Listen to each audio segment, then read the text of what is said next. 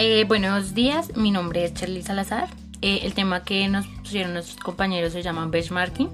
Entonces lo que entendí de este, de este tema es que es un proceso que crea, recopila, compara y analiza indicadores claves que pues obviamente permitan medir el rendimiento de los procesos y las funciones más importantes dentro de la organización. Esos indicadores pues se conocen como benchmarking y obviamente sirven para eh, medir los estándares de éxito en, en las organizaciones y pues obviamente para comparar empresas entre sí. Y es importante pues obviamente determinar que mm, con, con, indicadores de competitividad se va a establecer pues dicha comparación y así conocer pues qué impacta o qué impacto tiene cada uno de los, sí, como que de las empresas que se están comparando entre sí.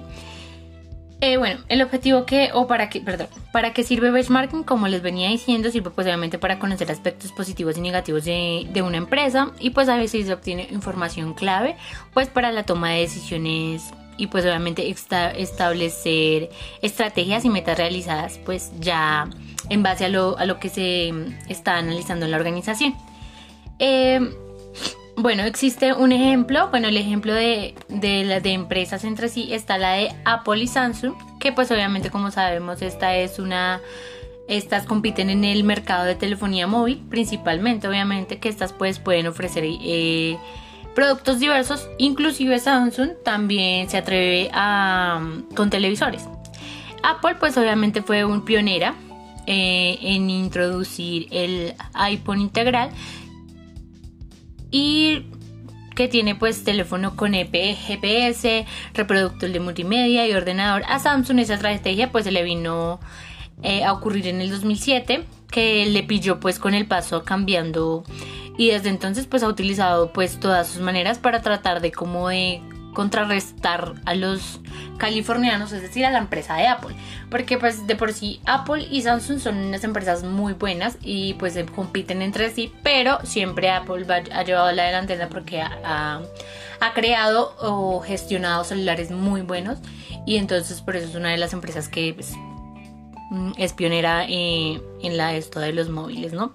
Eh, bueno, eh, el objetivo pues de benchmarking, pues es el propósito pues obviamente es de descubrir cómo mejorar el desempeño continuamente y pues obviamente conociendo y entendiendo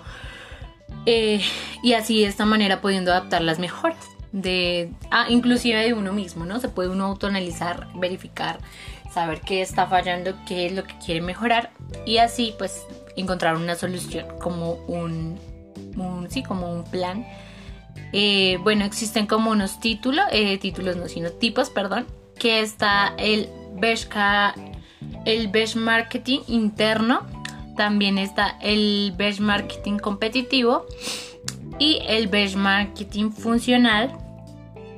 Eh, eso es eh, lo, que me quedó pues de la temática que nuestros compañeros, tanto Adriana como Alejandro, nos dejaron en, la exposición. Esto fue lo que capté y lo que entendí. Me pareció un tema bastante interesante que en las empresas se puede llegar a aplicar, porque obviamente esto, el tema de la competitividad y de cuál empresa da siempre su mejor versión es importante.